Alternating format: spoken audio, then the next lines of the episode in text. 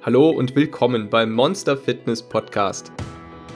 Wenn du wissen möchtest, wie du deinen inneren Schweinehund, dein inneres Monster in den Griff bekommst, effektiv abnehmen kannst und dauerhaft dein Leben veränderst, dann bist du hier genau richtig. Hallo da draußen und herzlich willkommen zur neuen Podcast-Folge vom Monster Fitness Podcast. In dieser Folge erfährst du, wie Energie mit Hilfe von Dopamin, Effizienz und unseren Zielen entsteht und wie wir sie möglichst gut aufbauen können im Bereich der Zielsetzung und natürlich auf dem Weg zu unserem Ziel.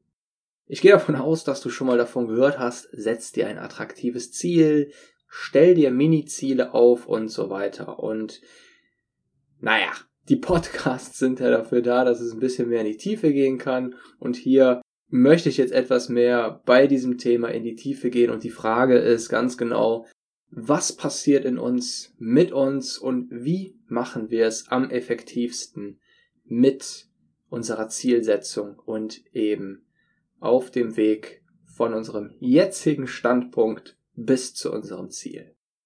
Also, fangen wir an. Ziele. Was hat es überhaupt immer mit diesen Zielen auf sich? Ziele geben Orientierung und sie verhindern natürlich, dass der Zufall mehr oder weniger entscheidet, wo es lang geht. Du möchtest nicht dieser Ping-Pong-Ball sein, der durch den Flipper geschossen wird und vielleicht geht's in diese Richtung, vielleicht in die andere und mit Hilfe von Zielen schreiben wir selbst, wohin die Reise gehen soll. Wir navigieren unser inneres Monster in die richtige Richtung, wenn es mal wieder lieber auf den Schokoriegel oder die Pizza losgehen möchte. So viel zur Einleitung dazu. Es geht dabei aber noch um viel mehr als nur um Wegweiser.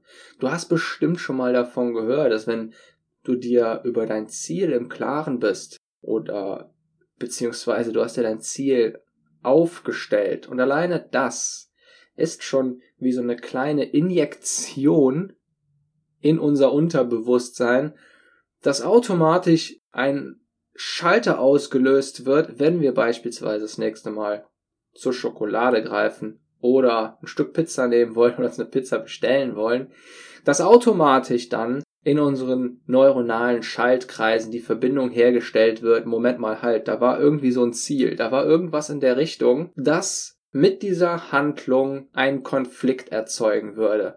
Weil irgendwas passt da gerade nicht. Wir haben doch dieses Ziel und eigentlich möchten wir gar nicht zum Schokoriegel greifen oder die Pizza bestellen. Ziele geben Energie. Je größer und emotionaler das Ziel ist, desto mehr Power entwickeln wir auch. Und zwar nicht einfach nur bewusst in dem Moment, sondern du kannst dir so vorstellen, wie ein Energietank, der in unserem Unterbewusstsein aufgefüllt wird und der sich ab dem Zeitpunkt, wo du dir dein Ziel visualisiert hast, daran denkst, fängt er an, sich zu entleeren, bis zu dem Zeitpunkt, wo du eben wieder an dein Ziel denkst. Und dann ist es so, als würdest du wie mit einer Gießkanne wieder etwas Energie in diesen Tank hineinschütten. Stell dir vor, wie dein inneres Monster müde gähnen würde, wenn du nur halbherzig ein Ziel oder einen Traum fassen würdest. Stattdessen kannst du es aber in einen knallwachen Zustand versetzen und mit Energie aufpumpen, wenn das Ziel entsprechend aussieht und wenn dich das Ziel auch richtig packt. Unser inneres Monster und unser Unterbewusstsein arbeitet immer nach dem Prinzip der maximalen Effizienz. Wenn es auch mit weniger Energie geht, und wenn es nicht so wichtig ist, ja, dann gibt es auch weniger Energie. Das heißt, wenn du schon beim Denken an dein Ziel und beim Aufstellen des Ziels, beim Ziel selbst, nicht so viel Energie reinsteckst, dann gibt es auch nur wenig Energie auf dem Weg dahin, weil unsere wahrgenommene Wichtigkeit eben nicht so hoch ist. Und Ziele können noch mehr. Sie sind so etwas wie Investitionen. Und zwar Investitionen an Energie, die du doppelt und dreifach zurückbekommst, wenn du dein Ziel erreicht hast. Wenn dein Ziel jetzt erstmal sehr groß wirkt, denn du möchtest es ja groß und emotional machen, um möglichst viel Energie in dir auszulösen, dann kannst du es dir ganz leicht einfacher machen. Du zerlegst das große Ziel in Mini-Ziele. Wenn du dich aufmachst, wirst du sehen, wie viel einfacher es dir fällt, vorwärts zu kommen und dich auf dein Ziel zuzubewegen, wenn du dich an eben genau diesen Mini-Zielen orientierst. Du erhältst die Energie deines großen Ziels, nimmst aber nur die Entfernung bis zum jeweils nächsten Mini-Ziel wahr. Wenn du dann dein erstes Mini-Ziel erreichst, lernen du und dein Monster, wir haben das aus eigener Kraft geschafft und sind hier angekommen. Fühlt sich gut an. Dopamin wird ausgeschüttet, dein Monster wird motiviert und lässt sich fortan immer leichter für weitere Ziele und Vorhaben motivieren. Stell es dir mal so vor, du hast einen Marathon vor dir. Nun ist es wichtig, dass du daran denkst, was der Gedanke an das Ziel von diesem Marathon in dir auslöst, wenn du diesen Marathon geschafft hast, wie toll das ist.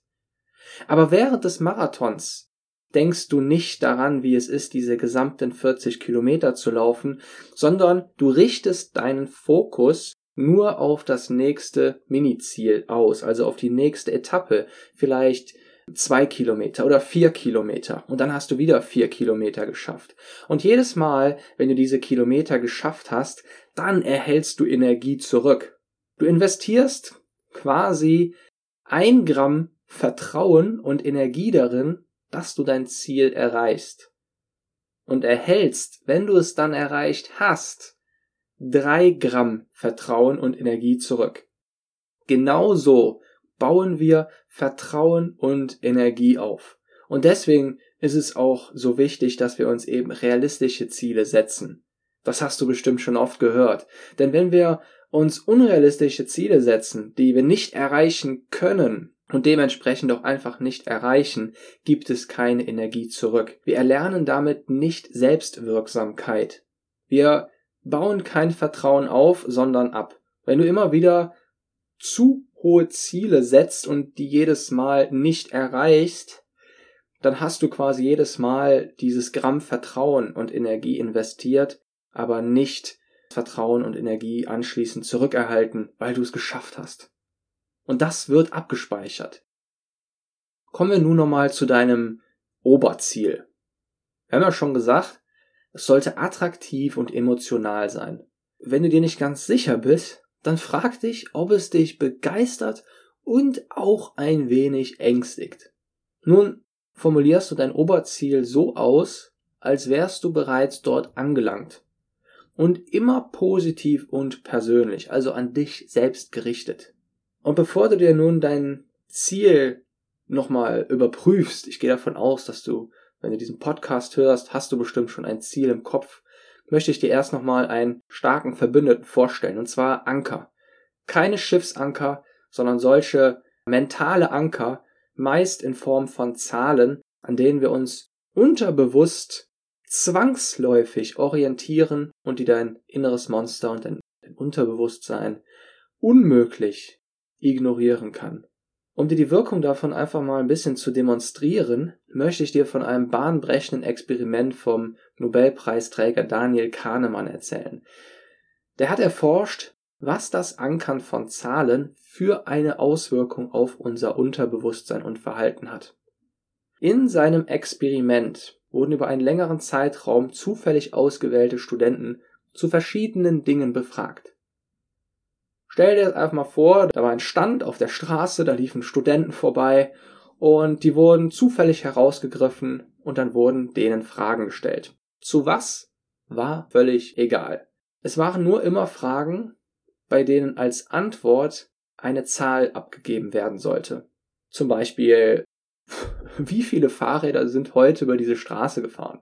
Oder wie hoch ist der aktuelle Lottogewinn? Und so weiter. Der Clou dabei war nun folgender. Jeder dieser Studenten hat am selben Tag unabhängig von dieser Befragung einmal an einem Glücksrad gedreht, an einem ganz anderen Ort, das daraufhin eine zufällige Zahl angezeigt hat. Mehr nicht. Nur gedreht und es wurde irgendeine Zahl angezeigt. Es gab keinen Preis oder sonst irgendwas. Das verblüffende Resultat ist nun, die Studenten, die beim Glücksrad eine höhere Zahl gedreht haben, haben auch bei ihren Antworten, bei ihren Einschätzungen immer eine viel höhere Zahl angegeben als die, die beim Glücksrad eine niedrigere Zahl gedreht haben. Wurden sie daraufhin gefragt, ob sie sich noch an das Glücksrad erinnern, dass sie an diesem Tag Stunden vor der Befragung irgendwann mal zufällig an diesem Glücksrad gedreht haben und sich an die dort angezeigte Zahl erinnern würden, war die Antwort nein. Sie hatten keine Ahnung, welche Zahl ihnen da beim Glücksrad irgendwann vorher mal angezeigt wurde. Das haben natürlich nur die Leute vom Experiment im Geheimen beobachtet und manche wussten sogar nicht mal mehr, dass sie überhaupt an einem Glücksrad an diesem Tag gedreht hatten. Aber ihr Unterbewusstsein hatte genau das abgespeichert und dafür gesorgt, dass das zukünftige Verhalten maßgeblich davon beeinflusst wurde. Im Bewusstsein war also nichts mehr davon übrig. Das Unterbewusstsein hat diese Handlung aber stark beeinflusst, ohne dass es der Person selbst bewusst war oder dass sie sich überhaupt noch daran erinnern könnte. Laut dem Nobelpreisträger Kahnemann haben diese Anker ihre Wirkung nicht, weil wir die irgendwie als informativ wahrnehmen, weil du zum Beispiel, naja, als Information setzt, ich möchte gerne 70 Kilo erreichen oder 60 Kilo. Und sie haben ihre Wirkung auch nicht, laut Kahnemann, weil wir glauben, dass sie einen Einfluss haben.